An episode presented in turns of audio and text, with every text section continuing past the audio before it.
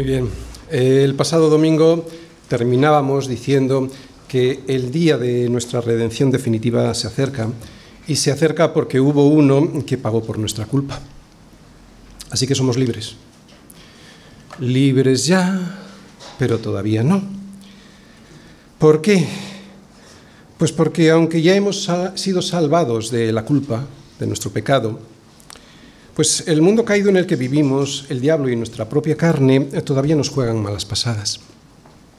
Por eso a veces tropezamos y no andamos como debiéramos andar, no andamos como sabemos que debemos andar. Pero si he sido verdaderamente salvo, si he sido sellado con el Espíritu Santo en mi corazón, no me puedo engañar, yo sé que en muchas, ocasiones, en muchas ocasiones no ando como debiera andar, como mi alma anhela hacerlo sé que soy un hijo de Dios, sé que soy un hijo de Dios verdadero que no tiene contristado el Espíritu Santo. Por eso esta situación me produce mucha tristeza. Pero por eso mismo también sé que el Espíritu Santo trabaja en mí con alegría, porque día a día me va mostrando mi pecado para que pueda corregirlo. Además creo en sus promesas. Y yo sé que jamás mi Señor ha dicho que le busque en vano. Por eso os animo a que busquéis al Señor mientras pueda ser hallado. Llamadle en tanto está cercano. Y si el impío deja su camino y el hombre inicuo sus pensamientos y nos volvemos al Señor, Él tendrá misericordia de nosotros y será amplio en perdonar. Gracias a Dios por eso. Gracias a Dios por eso, porque es difícil caminar por este mundo caído, en un cuerpo que también está caído y que viene defectuoso de serie, muy difícil. Peregrinar hasta que estemos con el Señor no es fácil. Por eso hasta ese día podemos y debemos pedirle al Señor que nos ayude a caminar. Él lo está deseando. Él sabe que no es fácil transitar por este camino angosto que lleva a la vida eterna. ¿Cómo no lo vas a ver si Él estuvo aquí antes que tú y que yo? Así que no tenemos un sumo sacerdote que no pueda compadecerse de nuestras debilidades, sino uno que fue tentado en todo según nuestra semejanza, pero sin pecado. Por lo tanto, acerquémonos confiadamente al trono de la gracia para alcanzar misericordia y hallar gracia para el oportuno socorro. Pero no se te ocurra caminar solo porque no podrás. Dios así lo ha establecido. Todos necesitamos consejo, protección y consuelo. Todos necesitamos el consejo a través de su palabra, todos necesitamos la protección que nos brinda el Espíritu Santo y todos necesitamos el consuelo que recibimos en la comunión que tenemos los unos con los otros. Es lo que hacemos en esta familia que es nuestra iglesia. Desarrollamos una relación personal con Jesucristo a través de la palabra, a través del Espíritu Santo y a través de la Iglesia, que nos anima a no desmayar hasta que lleguemos a su monte santo. Así que sí se puede. Y mientras Jesús esté en el cielo y me defienda, puedo y debo ser su reflejo aquí en la tierra. Por eso, versículos del 22 al 24. En cuanto a la pasada manera de vivir, despojaos del viejo hombre que está viciado conforme a los deseos engañosos y renovaos en el espíritu de vuestra mente y vestíos del nuevo hombre creado según Dios en la justicia y santidad de la verdad. Para caminar por este mundo como Dios quiere que lo hagamos, no solo hay que decir no al pecado, sino que también hay que decir sí a lo que Dios tiene establecido en su palabra. Eso es lo que llamamos andar en santidad. Y esto lo explica muy gráficamente Pablo con la imagen del cambio de ropa. Es una imagen que todos entendemos muy bien porque cuando llegamos a casa todos estamos deseando quitarnos esa ropa con la que anduvimos todo el día y que está sucia. Nos damos una ducha que nos renueva y nos ponemos una limpia que huele bien. Así debiera ser nuestro camino de santidad mientras peregrinamos por este mundo. Primero nos quitamos la ropa que se nos ha ensuciado con el polvo del camino Seguidamente nos limpiamos los pies del polvo de ese camino, o sea, renovamos nuestra mente, el espíritu de nuestra mente con la palabra, con la oración y con la comunión unos con otros, para seguidamente después ponernos una ropa limpia que nos permite caminar de nuevo, vestidos del hombre nuevo creado según Dios en la justicia y santidad. Y por si no lo entendemos, por si no entendemos estos versículos, Pablo nos da a continuación cuatro ejemplos prácticos de cómo se cambia un vestido viejo y sucio por uno nuevo y limpio. Se dice no al pecado, un paso, pero al mismo tiempo se dice sí a Cristo. Son los dos pasos los que debemos dar, uno con cada pie. No al pecado, sí a lo que nos dice Cristo en su palabra. Versículos del 25 al 29. Por lo cual, desechando la mentira, hablad verdad cada uno con su prójimo, porque somos miembros los unos de los otros. Airaos, pero no pequéis. No se ponga el sol sobre vuestro enojo, ni deis lugar al diablo. El que hurtaba no hurte más, sino trabaje haciendo con sus manos lo que es bueno, para que, no tenga, para que tenga que compartir con el que padece necesidad. Ninguna palabra corrompida salga de vuestra boca, sino la que sea buena para la necesaria edificación, a fin de dar gracia a los oyentes. Vemos cuatro ejemplos, ¿verdad? El primero, tenemos que dejar de mentir. Tenemos que dejar de mentir, pero no solo hay que dar un paso con ese pie, dejar de mentir, sino que también hay que dar un paso con el otro pie. Hay que decir la verdad. Para un cristiano es fácil dar el primer paso. Sin embargo, no lo es tan fácil dar el segundo porque decir la verdad no es sencillo. ¿Por qué? Porque escuchar la verdad duele, pero no se puede peregrinar a la pata coja. Por lo tanto, debemos desechar la mentira, pero también debemos decir la verdad en amor pero hay que decirla aunque duela, aunque le duela al que la escucha, porque es para salvación. Segundo ejemplo que vemos ahí, no hay que dejar que el enojo nos domine, pero eso no significa que no nos airemos. Un cristiano no puede mirar hacia otro lado cuando la verdad es atacada o cuando la injusticia se ceba sobre alguien. La ira santa, o sea, una justa indignación al ver que la dignidad y el carácter con los que Dios ha creado al hombre son pisoteados, eso es la ira santa, o también cuando la verdad es atacada, la verdad, la verdad que Dios ha dicho en su palabra. Es ahí cuando viene la ira santa. Pero no solo debemos airarnos justa y santamente, este es uno de los primeros pasos, el primero. Hay que evitar que el enojo nos domine, es el segundo. Por eso no podemos permitir que el sol se ponga sobre nuestro enojo. Así que un cristiano camina por este mundo dando un paso, airándonos cuando debemos indignarnos por la justicia y la verdad, cuando no se cumplen, pero también damos el otro paso cuando lo hacemos sin pecar, o sea, sin dar lugar al diablo, sin dejar que el sol se ponga sobre nuestro enojo, porque luego ya es muy difícil sacarlo de allí. Por eso nos dice Pablo, airaos, pero no pequéis. Damos un paso al airarnos, pero también damos el otro que no es dejar que pase el día sin arreglar ese enojo que puede surgir de una justa indignación. Tercer ejemplo que vemos, no hay que robar. Pero no solo se debe dejar de robar, ese solo es un paso, sino que para avanzar en nuestro peregrinaje, el siguiente paso que debemos de dar es trabajar. Pero claro, es trabajar con un objetivo con el siguiente objetivo. Hay que trabajar para ayudar no solo a mantenerme a mí y a mi familia, sino poder ayudar a los demás en sus necesidades. Y el cuarto ejemplo que nos pone Pablo, tenemos que dejar de decir palabras corrompidas, o sea, que son palabras que hacen daño cuando las decimos porque llevan en sí mismas el veneno de la burla o la herida de la ofensa.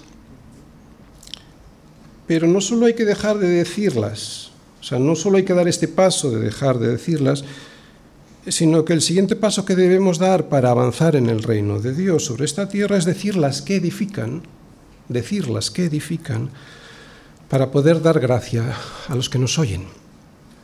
De esta manera, aquellos que no conocen a Dios pueden recibir de nosotros y sin ni siquiera haber empezado a hablar del Evangelio, la gracia de Dios que allana el camino para poder llegar a conocer a Cristo. ¿Cuánto tenemos todavía que aprender y a pesar de los años que algunos llevamos, peregrinando hacia el monte santo del Señor, ¿verdad? Por eso nos dice Pablo que no debemos contristar al Espíritu Santo. Versículos del 30 al capítulo 5, versículo 2. Y no contristéis al Espíritu Santo de Dios, con el cual fuisteis sellados para el día de la redención. Vale, pero para no contristarlo, ¿cuál es el primer paso que debo dar? Quítense de vosotros toda amargura, enojo, ira, gritería y maledicencia y toda malicia. Muy bien, y después de dar este primer paso, ¿cuál es el segundo? Pues antes, sed benignos unos con otros, misericordiosos, perdonándoos unos a otros como Dios también os perdonó a vosotros en Cristo.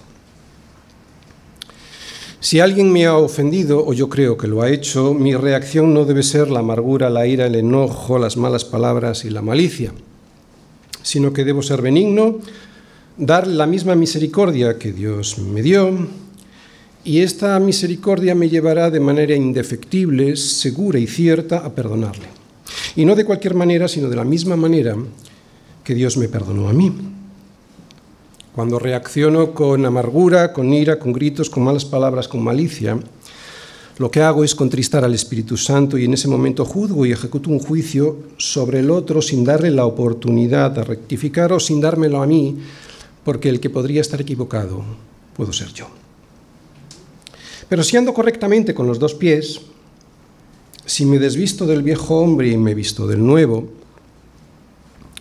la benignidad, benignidad con la que debo andar, con la que debo tratar a los demás, hace que la misericordia aparezca. Y cuando la misericordia aparece, yo te aseguro que entonces el perdón es inevitable. Por lo tanto, decir no al diablo es uno de los pasos que debemos dar mientras vamos peregrinando por este mundo, pero decir sí a Dios y su carácter es otro de los que también debo dar. La santidad no solo consiste en ir con un pie que dice no, no, no al pecado todo el rato. Si tienes algo contra un hermano, no vale solo con ser indiferente para no sentir amargura, ira, enojo, gritos, ira, maledicencia y toda malicia, sino antes bien hay que dar el otro, o sea, ser benigno, para que la misericordia y el perdón aparezcan. Porque si teniendo dos piernas andamos a la pata coja, se va a ver muy raro y probablemente no lleguemos nunca a nuestro destino. Caminar bien cuesta al principio, pero cuando te acostumbras ves que caminar con el carácter con el que Dios nos ha diseñado es la única manera para poder llegar hasta su presencia. Dice Pablo en Romanos 12, 17, no paguéis a nadie mal por mal, sino procurad lo bueno delante de todos los hombres. Y yo sé que en ocasiones así lo hacemos, pero si realmente este fuese nuestro estilo de vida, nuestro estilo de vida a cada momento, pues entonces nos veríamos más como Jesús. Porque, ¿sabes cómo nos ven muchas veces fuera? Como a religiosos que dicen a todo no. Sé que en muy, en muy, buena parte nos ven así para justificarse, ¿no? porque de esa manera pues, no toman la decisión de seguir a Jesús. Pero es cierto que ahí fuera nos ven siempre como los que dicen no al pecado, y debe ser así. Y sin embargo no nos ven tanto como los que dicen sí a ser benignos, misericordiosos y perdonadores los unos de los otros. En definitiva, a amarnos los unos a los otros. Si le preguntas a alguien cómo somos los cristianos, seguro que lo primero que te dice es una lista de cosas que no hacemos.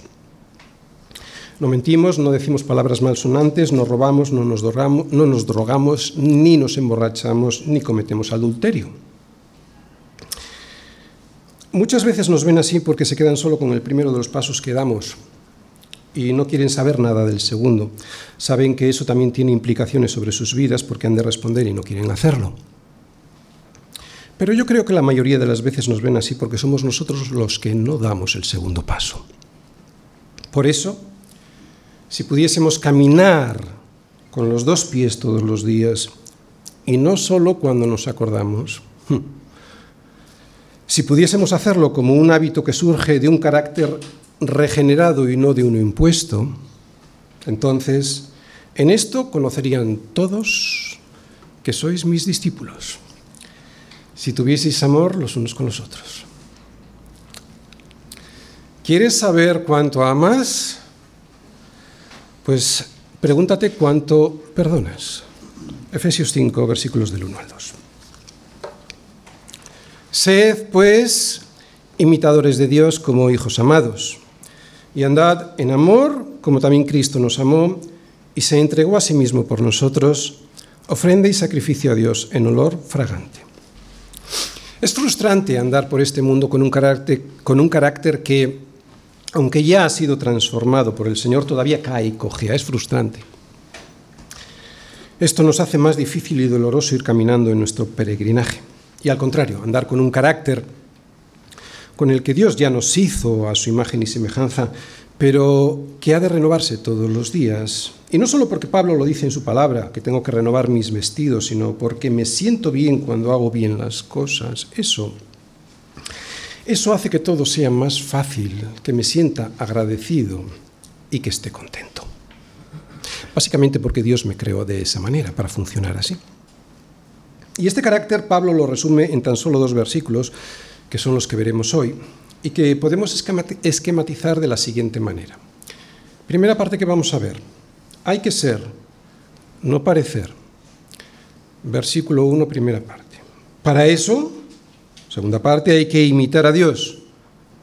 Versículo 1 también, pero la segunda parte de ese versículo. ¿Y cómo se imita a Dios? Tercera parte de la predicación, como hijos como hijos que son amados. Y esta es la tercera parte del versículo 1. Y la cuarta parte de nuestra predicación, andando en amor como hizo Cristo. Versículo 2. ¿eh? Entregándose como ofrenda, como ofrenda y sacrificio por nosotros. Primera parte, pues, ser, no parecer. Sed, pues, imitadores de Dios como hijos amados. Si solo decimos no al pecado, que es el primer paso en santidad, pero que no solo es eso, nuestra vida cristiana será como una mala copia del carácter de Dios, como una caricatura, algo como que se le parece pero que no es. Para poder ser y no solo parecer, no solo hay que decir no al diablo, también hay que decir sí al carácter de Jesús en nuestra vida diaria. Parece que no es importante, ¿verdad? Pero mejor que solo ser conocidos como los que no mienten, como los que no roban, como los que no dicen palabras que agreden, mejor sería que fuésemos conocidos como los que dicen la verdad, como los que trabajan para ayudar a los otros, como los que cuando hablan siempre edifican a los demás. ¿A que sí? ¿Y esto cómo se puede llegar a hacer? Pues Pablo dice que imitando a Dios. Segunda parte, hay que imitar a Dios. Sed pues imitadores de Dios como hijos amados. Hay que imitar a Dios, pero ¿cómo se puede llegar a imitar a Dios?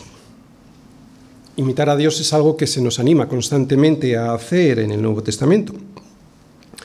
Se lo escuchamos tanto a Jesús como a los apóstoles. Y sin embargo, un creyente humilde sabe que esto está muy lejos de sus fuerzas. Que alguien creado del polvo de la tierra y que volverá allí más pronto que tarde, pueda imitar a Dios al que apenas podemos llegar a comprender, a cualquier ser humano honesto le tiene que producir impotencia. Pedro, por ejemplo, viendo el mismo poder de Dios en Jesús, cuando gracias a él consiguieron la pesca milagrosa, Pedro cayó de rodillas ante Jesús diciendo, apártate de mí, Señor, porque soy hombre pecador. Cualquier ser humano con un corazón humilde y que conoce a Dios cae ante sus pies porque Él es poderoso y tres veces santo. Algo parecido le pasó a Juan, cuando, estando en el Espíritu, vio al Señor y cayó como muerto a sus pies. Esto lo vemos en Apocalipsis 1, versículo 17. Todo el que al principio se encuentra con el Señor le entra temor. De hecho, es necesaria esta actitud porque la soberbia te impide acercarte a Dios y Él resiste a los soberbios. Solo cuando sabes quién eres tú, un pecador profundamente necesitado de Dios, y quién es Dios, alguien santo, y con una santidad que abruma y además todo suficiente, entonces y solo entonces es cuando Jesús pone su diestra sobre ti, diciéndote, no temas. Esto es lo que le dijo el Señor a Juan después de haber caído como muerto a sus pies en Apocalipsis. Así que claro que hay que imitar a Dios, pero solo podrá imitar a Dios aquel que se humilla, que humilla su orgullo porque sabe que en sus fuerzas jamás se podrá acercar lo más mínimo a su carácter. Así que aquí tenemos el primer paso para poder imitar el carácter de Dios, ser humildes. Y digo imitar el carácter de Dios porque es de lo que Pablo nos está hablando. No está hablando de hacer milagros. Digo que Dios no puede hacer milagros, yo no estoy diciendo eso. Lo que estoy diciendo es que muchos andan por ahí haciendo milagros y no lo más importante y que sí está puesto en las escrituras, que es amarnos los unos a los otros. No habla de resucitar a los muertos, no habla de crear algo de la nada. Lo que sí podemos hacer a pesar de nuestro pecado y miseria es imitar, por ejemplo, su amor.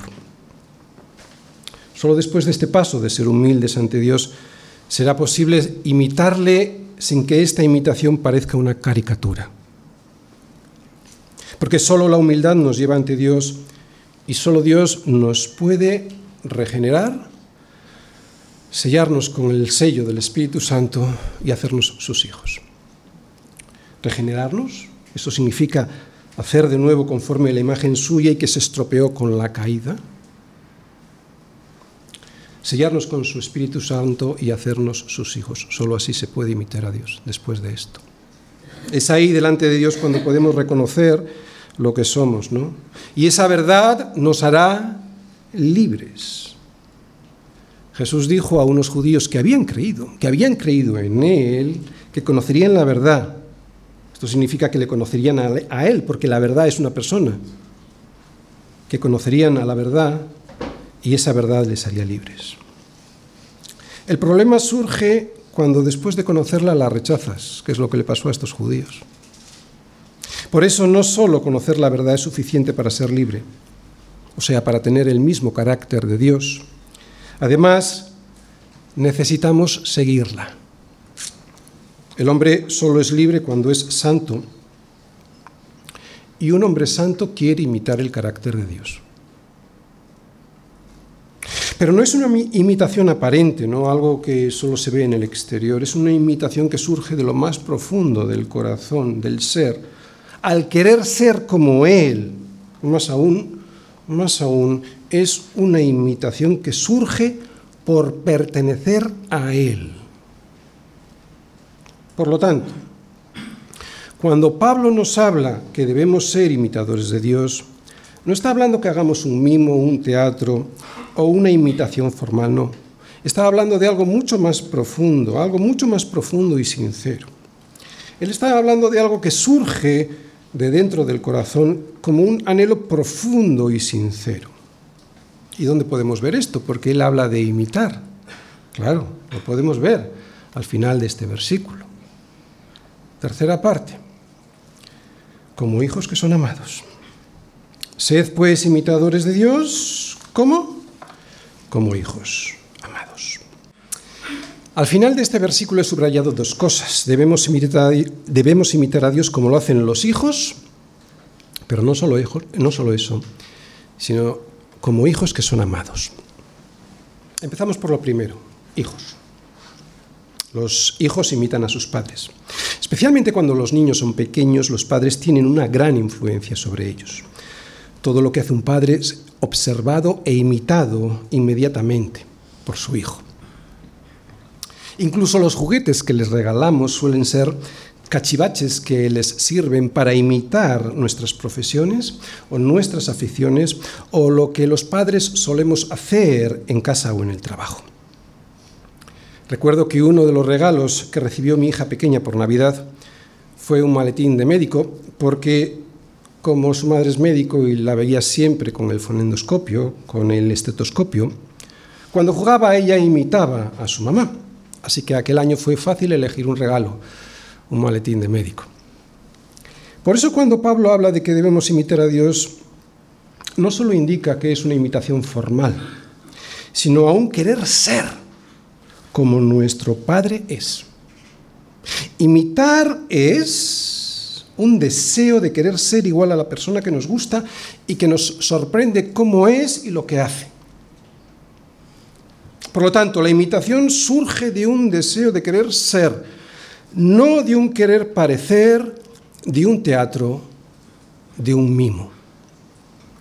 Pero más aún, Pablo nos dijo en unos versículos más arriba, vestíos del nuevo hombre, creado según Dios, creado según Dios, creado, creado según Dios, en la justicia y en la santidad de, la verdad. Este creado según Dios me indica que hay algo nuevo creado en mí aparte de mi deseo de imitar a Dios. Hay algo de Dios mismo. Otra vez, lo que significa este creados según Dios es que no solo hay un deseo de imitar a Dios queriendo tener el mismo carácter que Él tiene, sino que en nuestros genes espirituales hay algo creado ex novo, de nuevo, para poder hacerlo. Nacer de nuevo es una regeneración esto lo que significa es que se ha producido algo nuevo de una cosa que se había destruido. Regeneración. A mí siempre me ha sorprendido mucho que mis hijos me imitaran en cosas que ellos jamás me vieron hacer. Hay gestos que me han podido ver y ellos por imitación los repiten. Pero hay gestos, deseos y emociones que yo sé que vienen de serie en mis hijos sin que yo haya influido en ellos. Yo lo sé. Por eso yo creo que esta regeneración, este hacernos de nuevo, este creados según Dios, nos ayuda a imitar a Jesús de manera natural y sin darnos cuenta. Tan es así que cuando un creyente nacido de nuevo intenta actuar en contra de esta nueva naturaleza, él mismo sabe que está haciendo algo contra natura, algo que su nuevo carácter regenerado le impide hacer. No solo es culpa lo que siente alguien regenerado cuando no actúa imitando a Dios y su carácter, no solo es culpa. Es asco, es rechazo, es un deseo y un anhelo por agradar a Dios sabiendo que en ese agrado me cuido a mí y a los que me rodean. Por lo tanto, no es una imitación, es algo que surge de nuevo de un corazón regenerado. Esta nueva naturaleza que produce un nuevo carácter es el Espíritu Santo en comunión conmigo, haciendo que yo pueda imitar a Dios como un hijo que imita de manera natural y sin darse cuenta a su padre.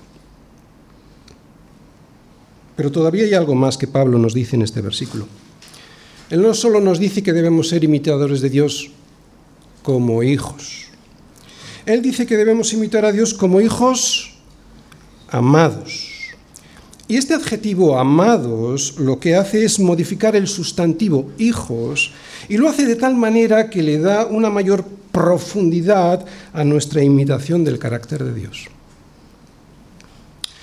Esto lo que quiere decir es que si a pesar de ser hechos de nuevo, si a pesar de la regeneración que Dios ha hecho en nosotros, si a pesar de vestirnos todos los días con el nuevo hombre creado según Dios en la justicia y en la santidad de la verdad, todavía a pesar de eso caigo, debo pensar que no solo soy hijo, sino que soy un hijo amado.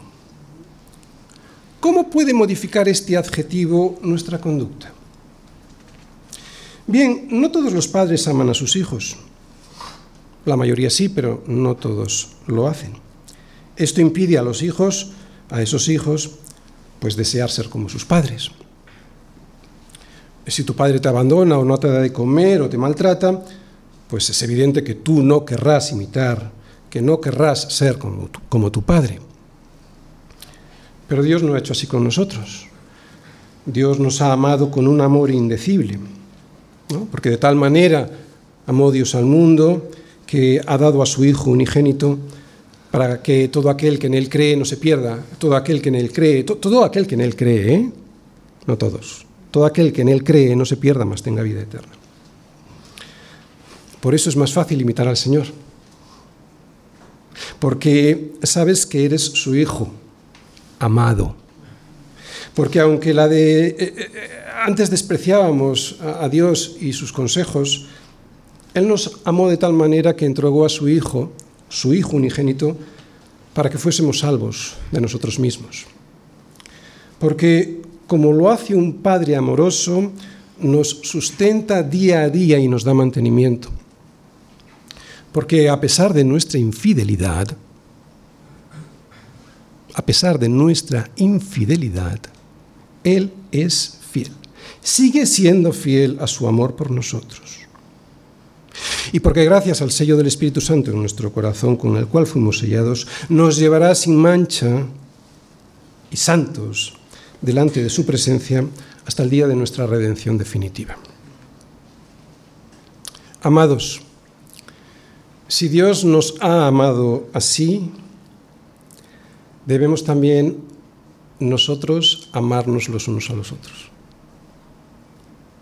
Por todo este amor que hemos recibido, es por lo que debiéramos querer ser igual a Dios en su carácter y en su amor. En su carácter y en su amor. Un amor que lo entregó todo sin esperar nada a cambio, porque aparte de nuestro desprecio y de nuestros pecados, nada le dimos para que nos amara. Por esto, por semejante amor que nos dio y porque sabemos que ni por asomo nos merecemos ser objetos de ese amor, es por lo que nosotros también debiéramos andar en amor. ¿Recordáis? Somos hijos, imitamos como hijos y genéticamente también, pero es que además somos hijos amados. Por ese amor es por lo que debemos andar en amor. Andar en amor con los demás, ese es el fin último del amor recibido. Yo no sé hoy si alguien soportará esta predicación, yo no. Se trata de entregarlo, no de recibirlo y quedármelo. Esto es algo que voy a, explicar en profundidad enseguida ¿eh? y con un ejemplo para que lo entendamos mejor. Por tanto, y voy a hacer un pequeño resumen. Hay que ser, no parecer. Hay que imitar a Dios como hijos, como los hijos que imitan a su padre. Más aún, hay que hacerlo como hijos amados que imitan a su Padre bueno. Y ahora Pablo nos va a decir que este ser como Dios es, tiene un fin, tiene un propósito, que es andar como Cristo también lo hizo. Así que vamos a la cuarta parte de la predicación, versículo 2. Andando en amor como lo hizo Cristo. Y andad en amor como también Cristo nos amó y se entregó a sí mismo por nosotros Ofrenda y sacrificio a Dios en olor fragante. Voy a ir viendo palabra a palabra. Andar. ¿Qué es andar? Andar es un estilo de vida. Es la forma en la que nos comportamos durante el tiempo que estamos aquí en la tierra. Pablo decía en Colosenses 3 que para andar por esta vida además de dejar lo malo y vestirnos con la misericordia, con la benignidad, con la humildad, con la mansedumbre, con la paciencia y, soportándonos los unos a los otros, además de eso, por encima de todo eso debíamos ponernos una capa que cubría, que protegía, que fijaba todo ese vestido. El vestido de la humildad, de la mansedumbre, de soportarnos, de perdonarnos. Había una capa por encima que fijaba todo eso. ¿Cuál era? El amor. Él decía sobre todas estas cosas, sobre todas estas cosas que acabamos de decir, vestíos de amor, que es el vínculo perfecto. Así es como tenemos que andar entre nosotros, con misericordia, benignidad, humildad, mansedumbre, paciencia, soportándonos los unos a los otros y perdonándonos. Y por encima de todas estas cosas, dice Pablo, el amor. Jesús mismo nos dijo, en esto conocerán todos que sois mis discípulos. Si tuvierais amor los unos con los otros. ¿Pero qué es amor? Bien, hemos ido muchas veces a 1 Corintios 13, vamos a volver a 1 Corintios 13, versículos del 4 al 8 y lo leemos. El amor es sufrido, es benigno, el amor no, no tiene envidia, El amor no es jactancioso, no se envanece, no hace nada indebido, no busca lo suyo, no se irrita, no guarda rencor, no se goza de la injusticia, más se goza de la verdad. Todo lo sufre, todo lo cree, todo lo espera, todo lo soporta. El amor nunca deja de ser. Amor.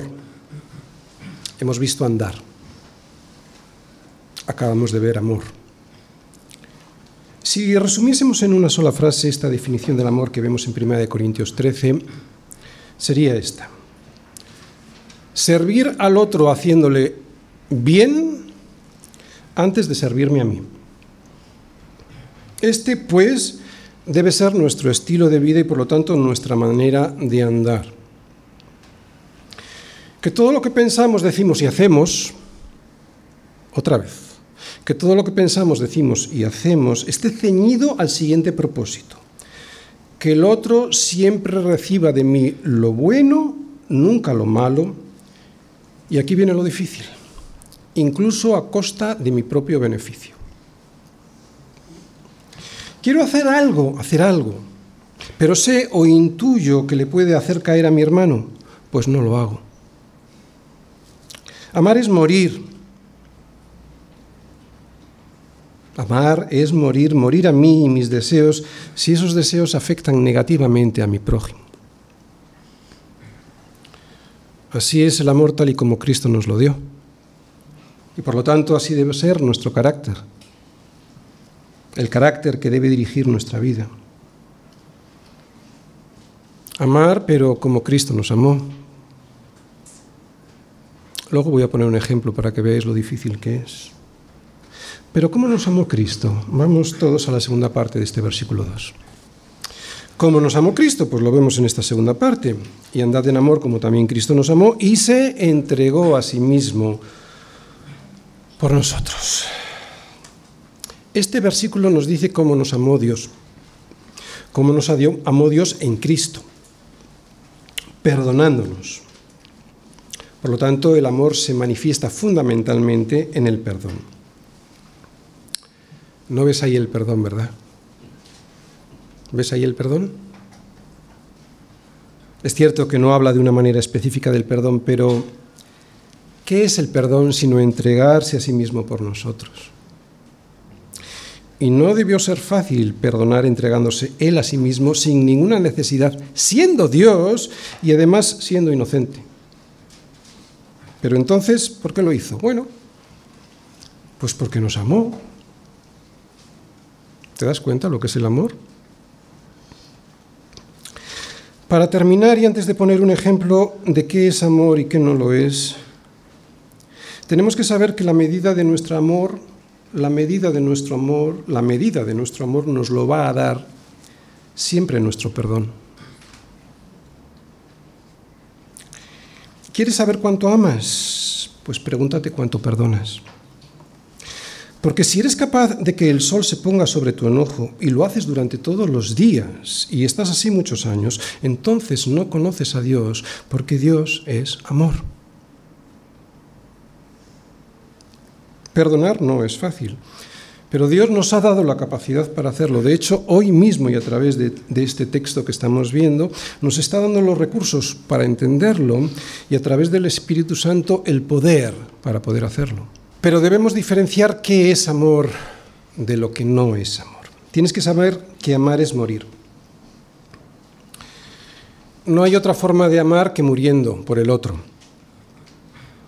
Cualquier otra forma de amor en realidad es interés, no es amor. Por eso voy a ponerte un ejemplo muy práctico y muy típico que ocurre a menudo en las iglesias. Pero antes quiero decirte, quiero recordarte, las palabras del Señor Jesús que dijo, más bienaventurado es dar que recibir. Más bienaventurado es dar que recibir. Y esto no solo se refiere a cosas materiales o a dinero, también se puede y se debe aplicar al amor. O sea que también es más bienaventurado dar amor que recibirlo. Me explico. Hay gente que llega a las iglesias buscando amor. Y no creo que esté mal del todo. Eh, el amor es algo que todos necesitamos recibir.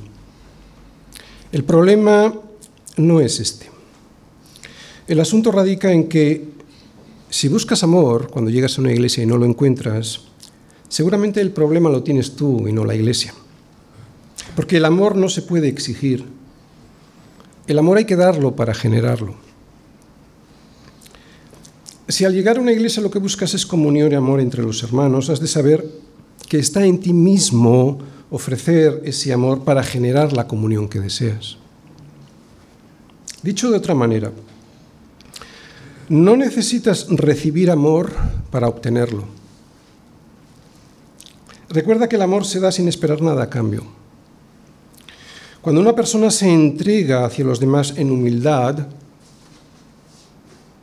otra vez, cuando una persona se entrega en humildad a los demás, no suele, estar, no suele esperar que le devuelvan algo. Lo da sin más. Y al revés, cuando una persona está centrada en sí misma y no hacia los demás, esa persona suele estar esperando que le devuelvan por lo menos aquello que ha entregado. ¿Conoces a personas que han ido a la iglesia buscando ser servidos en vez de servir en amor? Seguramente sí, porque probablemente nos ha pasado a nosotros, pero ¿sabes dónde están ahora, verdad? Están fuera de la iglesia, o de iglesia en iglesia, saltando. Eso es lo que pasa cuando invertimos el sentido de nuestro amor, que se convierte en un egoísmo que nunca se sacia y te haces daño a ti y le haces daño a tu familia. Un verdadero cristiano no da para que se lo reconozcan y de esa manera le devuelvan lo que ha entregado. Eso es interés. Eso es egoísmo. Un cristiano verdadero, cuando entrega lo que tiene, ya se siente satisfecho. Si llegas a la iglesia y ves que no recibes el amor que mereces, recuerda que el amor se da y ya está. No esperes recibirlo para después darlo. Porque si entras a una iglesia buscando que te reconozcan y de esa manera recibir amor, ¿sabes qué es lo que te va a pasar? Que te vas a decepcionar. Por eso y para que no te decepciones, ponte a servir. Ponte a servir porque en donde se sirve y se busca al Señor, otra vez, en donde se sirve y se busca al Señor, allí ya hay comunión. Si solo vienes a la reunión del domingo, difícilmente podrás amar y recibir amor de manera que sea relevante para tu vida y para tu familia. Lo digo porque a las iglesias suele llegar gente con esta mentalidad de domingo, ¿no? Son personas, como todos, con gran necesidad de recibir amor, pero con una falta de disposición total a servir. Por eso se decepcionan y muchos se marchan. Porque más bienaventurado es dar amor que recibirlo. Porque la mejor forma de recibir amor es dándolo. Necesitas servir. ¿A quién servimos? Necesitas servir a Jesús y no a los miembros de una iglesia. Si lo haces así, entonces el amor y la comunión que daste serán devueltos y sin esperarlo. Mientras busques a Jesús, el resto, el resto te será añadido. Así que, pues, buscad el reino de Dios y su justicia y el resto de las cosas. Todas estas cosas os serán añadidas, también la comunión y el amor. ¿Entendéis, verdad? Servir es amar y amar es morir. Por eso, para servir de verdad, hay que, hacerlo, y ahora lo vamos a ver, sin sentirse obligado y como un sacrificio. De estas dos cosas, ofrenda y sacrificio, es lo que vemos al final de este versículo 2. Ofrenda y sacrificio. Y Cristo se entregó a sí mismo por nosotros, que dice ahí, ofrenda y sacrificio a Dios en olor fragante. Bien, Cristo fue una ofrenda, ¿por qué? Pues porque puso su vida y la puso voluntariamente. Y también un sacrificio porque Cristo, a Cristo le costó mucho, le costó todo, porque le costó su vida. Él puso su vida en nuestro lugar. Ofrenda, sacrificio. ¿Qué es una ofrenda? Cuando tú das algo a alguien, lo das voluntariamente. Si es una ofrenda, lo das voluntariamente, si no, pues no será una ofrenda, será otra cosa, ¿no? Será un impuesto o será una obligación legal, pero no una ofrenda. Por eso dice ahí ofrenda, algo que dio voluntariamente. Y cuando tú te sacrificas, te sacrificas, por ejemplo, cuando pierdes el tiempo, entre comillas, para estudiar y conseguir una carrera, eso es un sacrificio, has perdido algo para conseguir algo, ¿verdad? Por eso el sufrimiento de Cristo fue un sacrificio porque perdió su vida en nuestro lugar, no porque Él mereciera perderla, sino para salvarnos. Pues así debe de ser el amor. ¿Qué dice ahí? Ofrenda y sacrificio. Como una ofrenda voluntaria, voluntaria, o sea que no se puede exigir, y sacrificial. Sacrificial, o sea, pagando a nosotros lo que a otros les corresponde pagar. Dice Hendrickson en su comentario sobre Efesios que Cristo en su naturaleza humana fue realmente consumido por la ira de Dios en la cruz del Calvario por causa de nuestros pecados, consumido, consumido, consumido. Y él lo explica de la siguiente manera, diciendo que ese sacrificio a él le recuerda el humo que se elevaba sobre el altar cuando la ofrenda estaba ya quemada y totalmente consumida. Esta pérdida total del sacrificio simbolizaba la entrega entera a Dios. Eso es un sacrificio. Amar cuesta. Amar como nos amó Jesús cuesta. Porque entregó su vida. Amar como nos pide Jesús que lo hagamos es un sacrificio. ¿Por qué? Porque tendrás que entregar muchas cosas dándolas por perdidas, por el bien del otro, y aquí viene lo difícil, sin esperar nada a cambio. Por eso el amor es sacrificial o no lo es. Si hay otra cosa de por medio es interés, ¿verdad? Por eso los bancos no nos aman, los, amos, los bancos nos quieren por interés, nos dan unos intereses, pero no es amor, hay un interés, estás esperando algo. Amar cuesta porque es una ofrenda también, o sea que se da voluntariamente y es un sacrificio en el que pierdes lo que entregas. Y por ser una ofrenda voluntaria y un sacrificio que no espera nada a cambio, eso es por lo que desprende un olor fragante, que es el olor que huele Dios cuando hacemos algo con un amor que se da como una ofrenda voluntaria y en sacrificio. Termino. ¿Cómo nos conocen los demás? Como los que no hacemos, no mentimos, no decimos palabras malsonantes, no robamos, no nos drogamos, ni nos emborrachamos, ni cometemos adulterio, o como los que amamos sin medida. ¿Cómo nos conocen? Debiéramos ser conocidos por ser libres, y un hombre solo es libre cuando es un hijo de Dios cuando es santo. Y un hombre santo quiere imitar el carácter de Dios. Atención, no es al revés. Es un hombre santo que imita el carácter de Dios. No se puede imitar el carácter de Dios para conseguir ser su hijo. Imposible. Lo digo por los que no son creyentes, para que no piensen que si quieres imitar el carácter de Dios, has de saber que no podrás, no puedes en tus fuerzas, solo se puede conseguir por imitación, pero por genética, por ser su hijo y además su hijo amado. Y la principal característica de este carácter, la capa que ajusta la misericordia, la benignidad, la mansedumbre, la humildad, la paciencia y el soportarnos y el perdonarnos los unos a los otros, es el amor.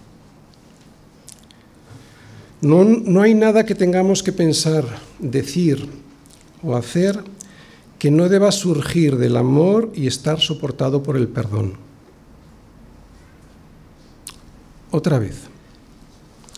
No hay nada, qué difícil, no hay nada que tengamos que pensar, decir o hacer que deba, que no surja del amor y que esté soportado por el perdón. Todo lo que hacemos si no es por amor es pecado. Así que Dios tiene un carácter muy difícil de imitar. De hecho, es imposible de imitar si nuestra respuesta a sus consejos no es también por amor. Es el amor como el de un niño por su padre al que desea parecerse. La obediencia, la verdadera, surge de la fe y del amor a Dios, del amor a Dios al que queremos, a quien queremos imitar. Lo repito, la verdadera obediencia de amar a nuestro prójimo surge de la fe y del amor a Dios y se sostiene en el tiempo sobre el perdón. Si no es imposible amar, el que no perdona no ama y el que no ama no conoce a Dios. El título de la predicación de hoy es ¿Quieres saber cuánto amas? Y la respuesta era, pues pregúntate cuánto perdonas. Pues ahora voy a hacer una pregunta similar y aquí lo dejo. ¿A quién le has dado tu amor esta semana? ¿A quién le has entregado algo como una ofrenda, o sea, voluntariamente, y como un sacrificio, o sea, algo que se ha consumido porque ya no es de tu propiedad? Y en este caso, al sacrificio me refiero no solo a cosas materiales o al dinero, también ha podido ser tu tiempo al acompañar a alguien o al aconsejar a alguien. Es mucha la exigencia, ¿verdad? Pero en esto conocerán todos que sois mis discípulos, si tuvieseis amor los unos con los otros. Amén.